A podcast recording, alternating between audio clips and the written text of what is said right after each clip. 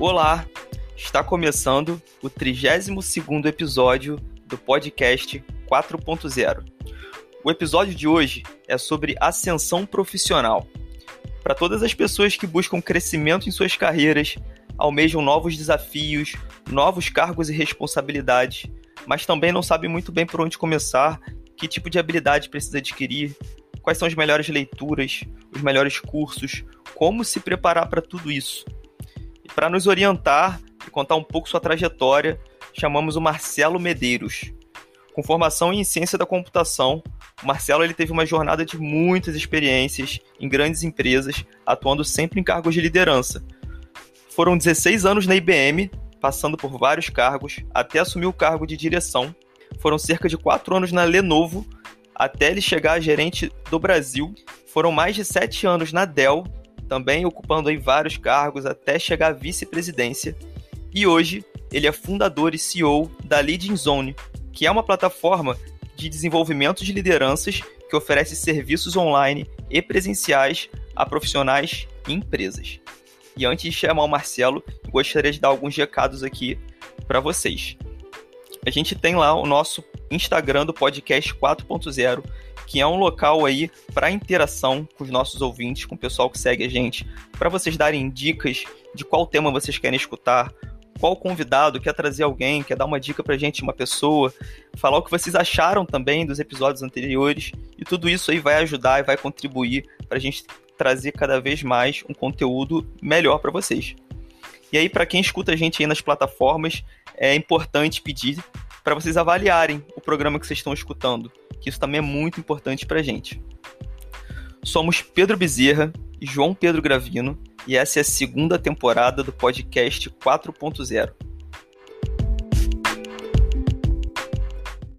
Marcelo, muito bem-vindo e vamos começar o nosso papo aí sobre ascensão profissional. Pedro e João, que, que bom estar aqui com vocês. Estava já eh, dando coceira aqui de, de, de, de, ter essa oportunidade aqui de, de bater esse papo com vocês nesse projeto tão bacana aí. E eu já tinha perdido a conta, que esse é o 32 segundo. Olha só, vocês são rápidos, hein? E muito bom, muito obrigado pelo convite. Muito bom, Marcelo. Marcelo, eu queria que você contasse pra gente um pouco aí sobre o seu crescimento profissional.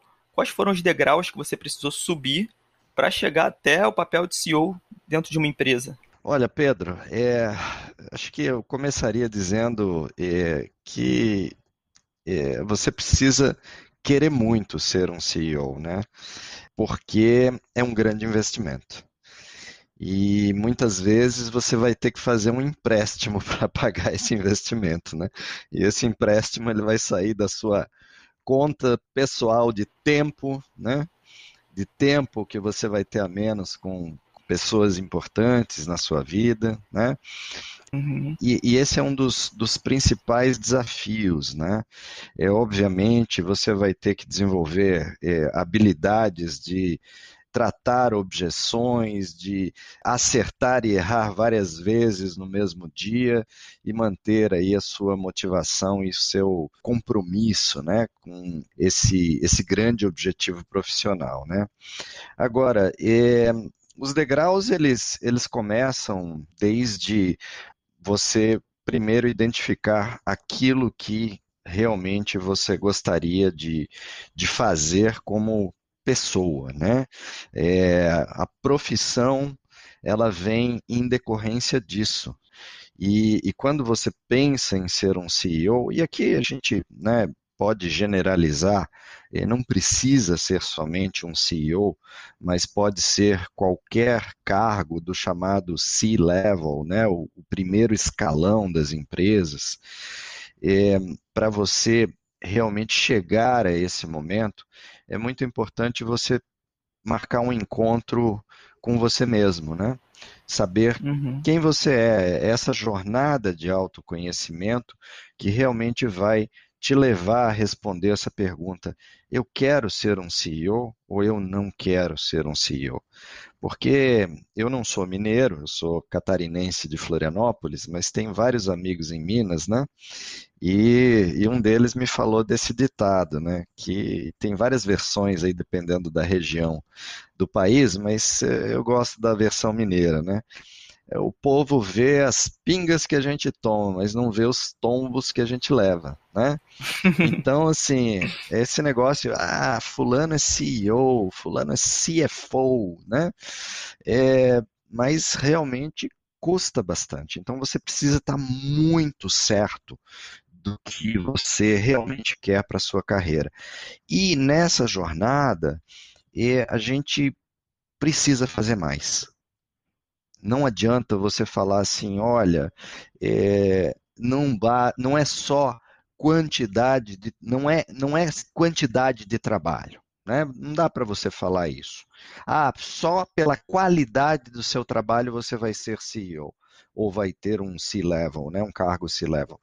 Não é assim. A gente tem que ter os pés no chão. É qualidade do seu trabalho, mas é quantidade também. Perfeito, perfeito. E Marcelo, Nessa sua trajetória, foi sempre clara para você? Teve um planejamento bem detalhado, com metas, cargos específicos? Ou foi acontecendo de uma forma um pouco natural esse processo para você? E nessa ascensão, você teve também algum mentor, algum coach, algum líder que te ajudou? Vamos lá, João. É, não dá para a gente dizer que houve planejamento desde o começo, né?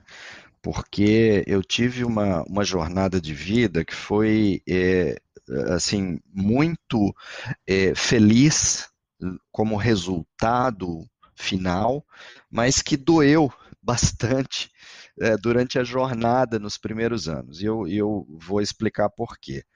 Eu comecei muito cedo na escola, eu comecei com 5 anos de idade. É, quando, na época, é, normalmente as crianças começavam o processo de alfabetização aos 7 anos. Né? Uhum. Então, uh, isso fez com que eu entrasse na faculdade aos 16. E o último semestre da faculdade de ciência da computação eu completei uh, quase todo com 19 anos me graduei com 20, né? Então foi muito difícil assim, porque o meu nível de maturidade estava sempre convivendo com pessoas de maior experiência, né? Então, uhum. quando eu ingressei na carreira profissional, que na verdade comecei ali os estágios, né? Ali com 17 anos, eu fiz muita, é, eu fui monitor de disciplinas e, e, e isso eu tinha 16 para 17 anos, né? É, então tinha uma, uma cadeira no meio de um corredor lá na Universidade Federal, nem sala a gente tinha, e eles fizeram uns biomos meio improvisados ali, e vinham estudantes, é, normalmente de outros cursos, mas que tinham matérias de computação como disciplinas obrigatórias, né? principalmente engenharia, tinha muitos, é, fiz muitos amigos ali nos cursos de engenharia, e eles vinham tirar dúvidas e tal. E então, assim, quando eu comecei a carreira, né, eu fui, é, eu comecei a trabalhar com 17 anos, eu já tinha um emprego ali é, formal e, e, comecei a trabalhar como digitador, foi o mais próximo que eu consegui da área de tecnologia. Na época ainda se digitavam cheques. Né, que é uma coisa que uhum. talvez vocês nem é, tenham passado nenhum cheque na vida, né? Cheque, Não. É, um, é quase Não. que um fóssil bancário, né? É, é verdade. E, e, e, naquela época o cheque ainda era uma moeda corrente, né? Então eu trabalhava da uma da madrugada até as sete da manhã, digitando vários campos do cheque, porque isso ainda não estava automatizado. Passava em casa, tomava um banho e ia para a faculdade. Né?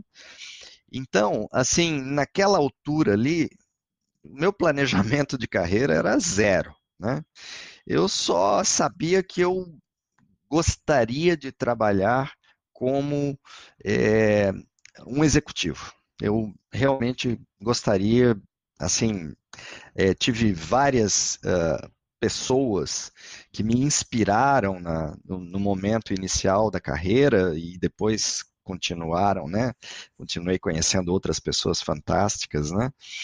E, e isso já respondendo um pouco do segundo ponto da pergunta, mas assim, João, voltando ao primeiro ponto, planejamento no hum. início da carreira ele era praticamente inexistente, né?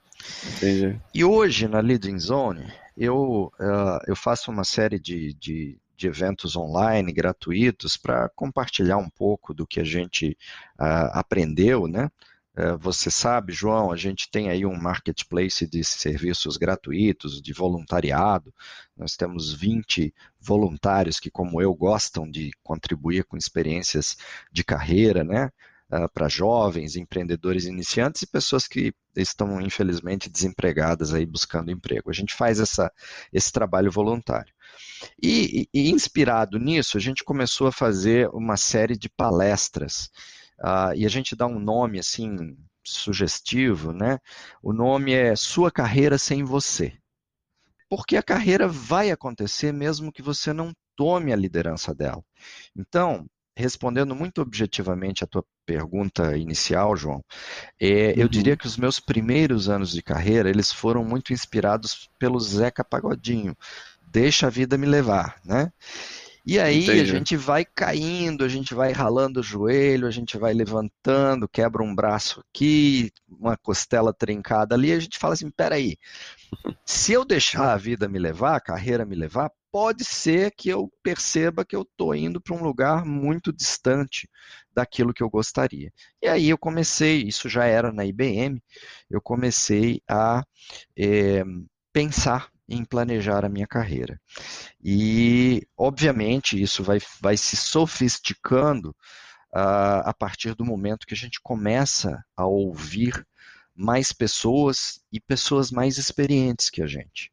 Então, a mentoria, o coaching, que é, faz parte da segunda pergunta que você fez, ela é extremamente importante. E eu sempre aproveitei as pessoas é, é, que me faziam, que me inspiravam né, ao longo da carreira. Tive vários gestores que foram assim, pessoas que foram colegas, que não foram gestores, mas que foram colegas que também uh, me inspiraram muita confiança e me deram muita motivação para seguir nesse caminho. Só queria um detalhe nessa, nessa sua atitude, porque só confirma comigo. Esses profissionais também estavam, entre aspas, disponíveis para outras pessoas, porque faziam parte das mesmas organizações. Qual foi o, o seu diferencial? Foi sua vontade de chegar lá e aprender? Foi sua seu comportamento, atitude? Qual foi o seu diferencial ali? Em meio aos outros colegas profissionais que, vamos dizer assim, não tomaram essa atitude de buscar esse conhecimento ou essa referência? É, é, é, é, assim, eu acho que essa atitude, João, ela começa com a observação. Se você é um, é um profissional atento, né, ainda que seja no começo de carreira, você começa a, a, a buscar exemplos até mesmo sem fazer perguntas. Então, eu vou te dar um, um, exemplo. Um dos gerentes da, da, filial da IBM, que eu trabalhei em Florianópolis, o, o Jaime, Jaime Perlingeiro, ele era um cara assim fantástico. Era um cara que tinha uma capacidade de planejamento, uma capacidade de comunicação, além de outras tantas qualidades, né? Mas é, é, assistir uma apresentação do Jaime quando ele reunia toda a filial, e na época nós tínhamos ali umas 30 pessoas ou mais na, na filial inteira, incluindo vendas, área administrativa, área técnica, enfim. É, assim, eu, eu ficava é, em transe ali com a forma dele comunicar. Os slides, que naquela época não eram fáceis de se fazer como hoje, a gente pega o Google, pega o PowerPoint, enfim. É, e, os slides, assim, eles, você batia o olho e você sabia o que ele estava querendo dizer ali.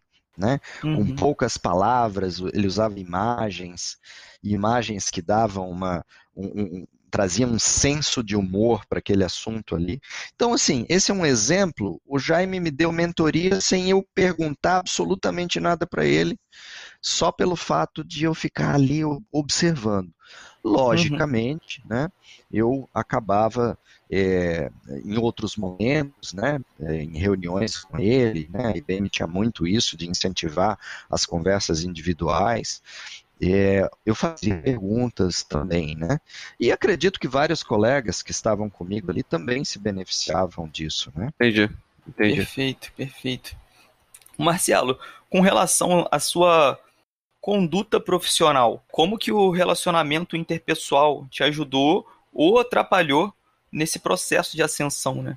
Em algum momento você precisou mudar a sua forma de falar e agir com as pessoas por conta do cargo que você estava ocupando? Olha só, Pedro, é, essa, essa pergunta aí também me, me traz recordações.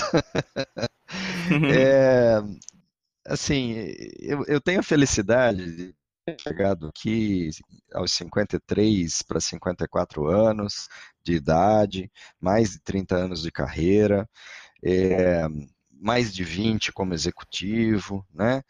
é, sem precisar é, torcer os meus valores. Né? Trabalhei em empresas que felizmente me permitiram isso e acredito que se não tivessem me permitido eu teria uh, escolhido outras opções. Né? Agora, a semente disso tudo, dessa conduta, ela vem do autoconhecimento e é uma das coisas que é, eu tive a oportunidade de conversar com o João e converso todos os dias com pessoas é, de, de, idades e profissões diferentes, é, você precisa entender a sua marca pessoal. Né? A, a, a, marca pessoal é única. Eu costumo dizer que a, marca, a nossa marca pessoal é a impressão digital do nosso talento. Existem 7 bilhões e 800 milhões de pessoas no mundo. Né? Nenhuma delas vai ter a marca pessoal igual. Entre nós três aqui, antes da gente começar a gravação, o João falava que nós três aqui compartilhamos né, valores comuns. E eu uhum. estou absolutamente de acordo. Agora, por mais que nós tenhamos habilidades comuns, elas não vão ser iguais na intensidade, na profundidade e na combinação com outras habilidades. Então, assim, o João tem a impressão digital do talento dele, você, Pedro, tem a sua e eu tenho a minha. E quanto antes a gente descobrir isso, antes a gente vai ser feliz. Porque a marca pessoal é, como o nome diz, da pessoa. Ela não é marca profissional. Isso significa que você é um ser integral. Você vai ser a mesma pessoa é, nos seus relacionamentos afetivos, nos seus relacionamentos sociais e também nos seus relacionamentos profissionais. Né? Eu uh, tive uma experiência um pouco tardia em relação a isso. Eu acho que eu tive a felicidade de fazer uma boa carreira, mas essa jornada na, da descoberta da minha marca pessoal aconteceu aos 43 anos de idade, ou seja, 10, 11 anos atrás. E eu não uhum. quero que as pessoas demorem tanto tempo. Por isso, quando a gente faz as nossas mentorias, a gente sempre começa por aí. Você sabe qual é a sua marca pessoal? E a maioria das pessoas não sabe, nunca falou sobre esse assunto, porque infelizmente, não, não tem muito espaço na rotina das empresas para os gestores estimularem esse tipo de discussão. Né? Uhum. É, note que é, é, o gestor hoje é né, muito pressionado pelos resultados é, em relação ao tempo, ou seja, sempre o tempo é menor e os resultados são mais agressivos, né, os objetivos são mais agressivos. E então o gestor acaba olhando para cada um de nós como se a gente tivesse um painel assim na testa com é, pontos verdes, amarelos e vermelhos. Os pontos verdes são aqueles indicadores de sucesso que a gente está indo bem, os pontos amarelos é mais ou menos, e os pontos vermelhos a gente não está entregando.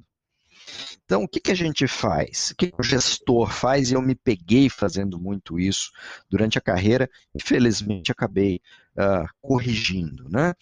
É, você passa rápido no, no verde, né? você acelera no verde, acelera no amarelo e você para no vermelho, exatamente como o semáforo. Né? E aí no uhum. vermelho você fica ali, né? Olha, você precisa melhorar, Marcelo, pô, eu já falei, esse ponto aqui, esse indicador, esse produto aqui você não está vendendo bem, é um produto estratégico para a empresa. A gente já deu treinamento para você, você já fez um, um, shadow lá com o seu colega da outra filial, por que você não está entregando? Né? Eu até escrevi um artigo sobre isso, que é o, o gestor semáforo, quando na verdade os gestores também deveriam parar no verde e falar assim, Marcelo, cara, por que, que você anda tão bem na venda desse produto, ou dessa solução, ou desse indicador de desempenho aqui? Sabe por quê? Pedro, João, os colegas que nos ouvem, se você descobre a marca pessoal que vai estar no verde, né? Talvez você possa gerar um retorno muito maior para aquele profissional, para o cliente, para a empresa, para os acionistas, maior do que aquele impacto que aquele profissional está causando no cargo atual. Eu vou dar um exemplo para vocês. Vocês gostam de futebol? Sim. Pedro gosta mais que eu. Pois é, mas eh, se eu usar um exemplo de futebol, vocês vão entender, né? E, e acho que os ouvintes também, né? Imagina você chegar no, no jogo de futebol é, você quer futebol profissionalmente, você entra no time, você é um excelente goleiro. Mas aí, poxa, ó, o goleiro já está ocupado aqui. Então você vai ser atacante, você vai ser um centroavante. E aí você fala, tá bom, né? Futebol, eu gosto de futebol, vamos lá, né? E aí você começa, o campeonato começa, você é titular, dali a pouco você não faz nenhum gol no primeiro jogo, o campeonato vai adiantando, fez zero gols, aí você pega na bola, a torcida começa a vaiar, o treinador está no seu pé, olha, Marcelo, você tem que chegar mais cedo para treinar mais, você tem que ter mais impulsão para cabecear a bola no ataque, não sei o quê. E ali daqui a pouco o treinador chega e fala assim: Olha, Marcelo, cara, você só tem vermelhos aqui no, no teu no uhum. teu painel de controle aqui nos teus objetivos de fazer gol, cara. Então, tchau para você. Você é demitido do time como sendo um péssimo centroavante. Se o treinador tivesse essa habilidade, esse tempo, esse foco de falar assim, Marcelo, faz o seguinte, cara, você não está ajudando aqui na frente, vai lá atrás, pega de goleiro no time reserva lá, e aí ele ia perceber que você pega pênalti muito bem, sai do gol como ninguém, arma contra-ataque muito melhor do que o goleiro titular. Você entendeu? Então, assim, uhum. esse é um exemplo muito básico, muito tosco, de a marca pessoal do cara ser um goleiro e a carreira é de centroavante. Não vai dar certo nunca a não ser que seja um uhum. Rogério Ceni que mandava bem no gol e ainda fazia gol de falta e de pênalti. Uhum. Mas, assim, cara, né, cada um na sua. Então, é, prim, o primeiro ponto realmente é, dessa, dessa pergunta, né, é, que tem a ver com relacionamento interpessoal, é exatamente você, você faz bem o quê? Qual é a sua marca pessoal? O interesse legítimo pelas pessoas existe? Você se preocupa realmente com as pessoas? Ou você só vai perguntar como você está e a pessoa começa a responder, você já corta e já pergunta como é que está o negócio lá, fechou o negócio com o cliente tal? Pessoa, os seus colaboradores vão perceber isso. Cara, Marcelo, gostei é. muito do que você falou sobre o gestor sinal e sobre também a gente saber se, se colocar, encontrar o nosso local correto e buscar o nosso local de genialidade, nosso local de alta performance, local onde nossos pontos fortes são destacados. E durante a sua fala, um pontinho assim me, me intrigou. Todos nós temos pontos verdes, amarelos e vermelhos. E pelo que eu entendi, é, em pontos que a gente está longe da nossa área de genialidade, a gente vai ter mais vermelhos. Mas eu entendo também que até nos locais onde a gente tem alta performance, A gente vai ter muitos pontos verdes, mas a gente vai ter algum pontinho vermelho. Correto? Correto. E levando isso em conta, como é que a gente faz para se comunicar melhor com, vamos dizer assim, um gestor sinal? Porque, por exemplo, na sua ascensão, você teve os seus pontos e tal, mas às vezes você lidava com um gestor sinal que parava só no seu ponto fraco e ficava martelando ali. Sabendo que, mesmo na ascensão, mesmo no nosso desenvolvimento pessoal, a gente vai continuar tendo alguns pontos fracos, como é que a gente comunica isso da melhor maneira possível para os nossos gestores?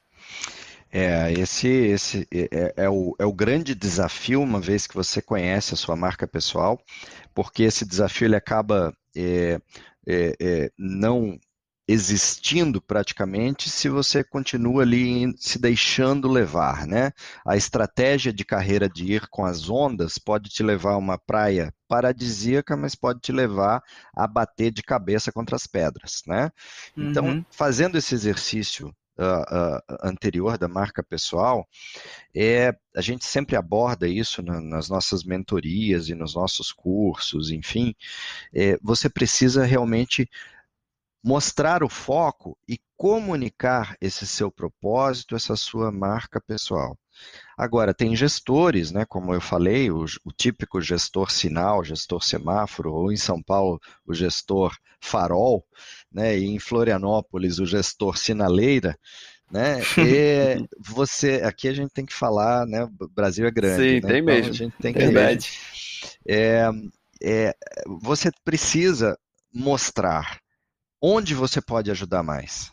Agora, você não pode desqualificar aquele feedback onde você está vermelho, porque quanto mais você melhorar naquele ponto vermelho, obviamente mais liquidez profissional você vai ter. Né? Tinha coisas na carreira, no início de carreira, que eu não gostava de fazer, hoje eu faço. Então, isso significa que eu posso ser aproveitado em mais desafios de negócio. Né? Então, assim, é importante que as pessoas não tirem de contexto isso que a gente abordou aqui. Né? Você tem que ir o mais rápido possível na direção da tua marca pessoal, mas quanto, quanto mais você puder aprender sobre outras coisas, é, aprender nunca é demais. Conhecimento não ocupa espaço. Né? Eu queria, Perfeito. João, é, é, Pode falar. eu queria não te deixar sem resposta em, em outras questões que, né, que vocês colocaram aqui, né, por exemplo, é, se eu precisei mudar a minha forma de agir ou de falar né, durante a carreira, né, é, felizmente eu sempre pude ser integral, né, eu sempre pude ser o Marcelo, na grande maioria dos momentos.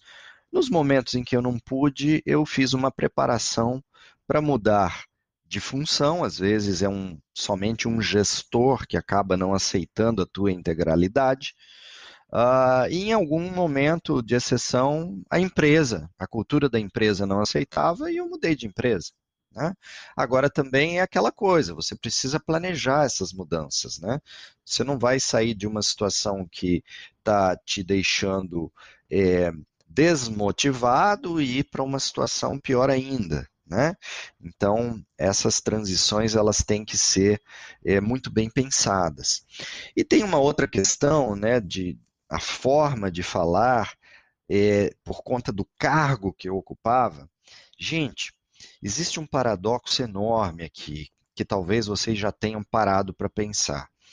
A, a liderança é ao mesmo tempo aquele momento, aquela oportunidade, aquela posição em que você está rodeado de pessoas a maior parte do tempo, é a sua equipe, são os seus parceiros de negócio, os seus clientes e tudo mais, mas ao mesmo tempo é uma posição de muita solidão. Por que, que eu digo isso? Porque né, você pode, você tem direito como um CEO, né, eu fui CEO da, da Lenovo no Brasil, da Ingram Micro, agora da minha própria empresa, fui vice-presidente na Dell, fui diretor na IBM, é, e são muito semelhantes, não é só o CEO, né? Mas esses, essas posições de liderança num alto nível te isolam às vezes, porque você é natural que você tenha medos, que você tenha dúvidas, é, e muitas vezes dúvidas básicas sobre o que você vai fazer. E, no entanto, as pessoas estão olhando para você, esperando você apontar um caminho. Né? Então, você não pode dividir todos os seus pânicos com todas as pessoas. Perfeito. E aqui, eu vou fazer só uma pausa, porque se vocês não gostarem dessa historinha, vocês podem. Não, é... eu gostei. Ah, não, pausa para a próxima, que você vai pra falar próxima, agora. Próxima, porque se vocês ah, não tá. gostarem, vocês podem cortar essa historinha. Tá mas é, ótimo. é, a história do capitão do navio, que. Pode falar. Ele era conhecido por derrotar todos os piratas que tentavam invadir o navio dele. E ele tinha lá o imediato dele, o Marujo, que era o assessor dele, que admirava muito né, a liderança daquele capitão. E uma vez eles estavam navegando em águas tranquilas lá na África e o Marujo chegou e falou assim: Capitão, aproveitando aqui essa calmaria, né, eu queria perguntar para o senhor, eu sou muito fã da sua liderança. Por que, que sempre que chega um navio pirata em volta da gente aqui, o senhor me pede a camisa vermelha? E aí o capitão falou assim: Ah, Marujo, eu vou te contar. Eu peço a camisa vermelha porque na hora da luta, se eu sangrar, vocês não vão perceber que eu estou sangrando e vocês vão acreditar que a vitória é possível. Aí o Marujo falou assim: nossa, que lição de liderança, né? E aí eles estavam lá, mais um, algumas, alguns quilômetros depois, eles viraram lá o Cabo da Boa Esperança e chegaram e tinha assim 20 navios pirata ao, ao redor deles, né? Aí o Marujo falou assim: capitão, capitão, quer que eu pegue a camisa vermelha? E ele falou assim: quero, mas traz também a calça marrom. Né? Então, assim, tem certas horas que você não pode, não pode mostrar o seu pânico aqui. É então, muito bom. A solidão da liderança realmente é algo que merece uma atenção especial. Com certeza, cara. Obrigado por compartilhar. A história vai ficar com certeza. Com certeza mesmo. Muito bom, guardei essa, de verdade. E Marcelo, agora vamos falar por uma fase de desafios, né? A gente sabe que nem tudo são flores. Flores no sentido assim, não é só você querer, né? Não é só você, tipo, vamos dizer assim, lutar uma luta justa. Tem isso também, não é só uma luta justa. E a gente tem que ser verdadeiro e sincero aqui no nosso podcast, porque muitos de nossos ouvintes se deparam com esses desafios é, corporativos. Né? E sabendo dessa parte mais difícil da jornada, né, que existem situações complicadas a serem superadas, é, eu queria que você, você pudesse compartilhar se você teve algum episódio em que você se sentiu traído nesse processo de crescimento, apunhalado pelas, pelas, pelas costas, e que atitude você tomou é, diante disso.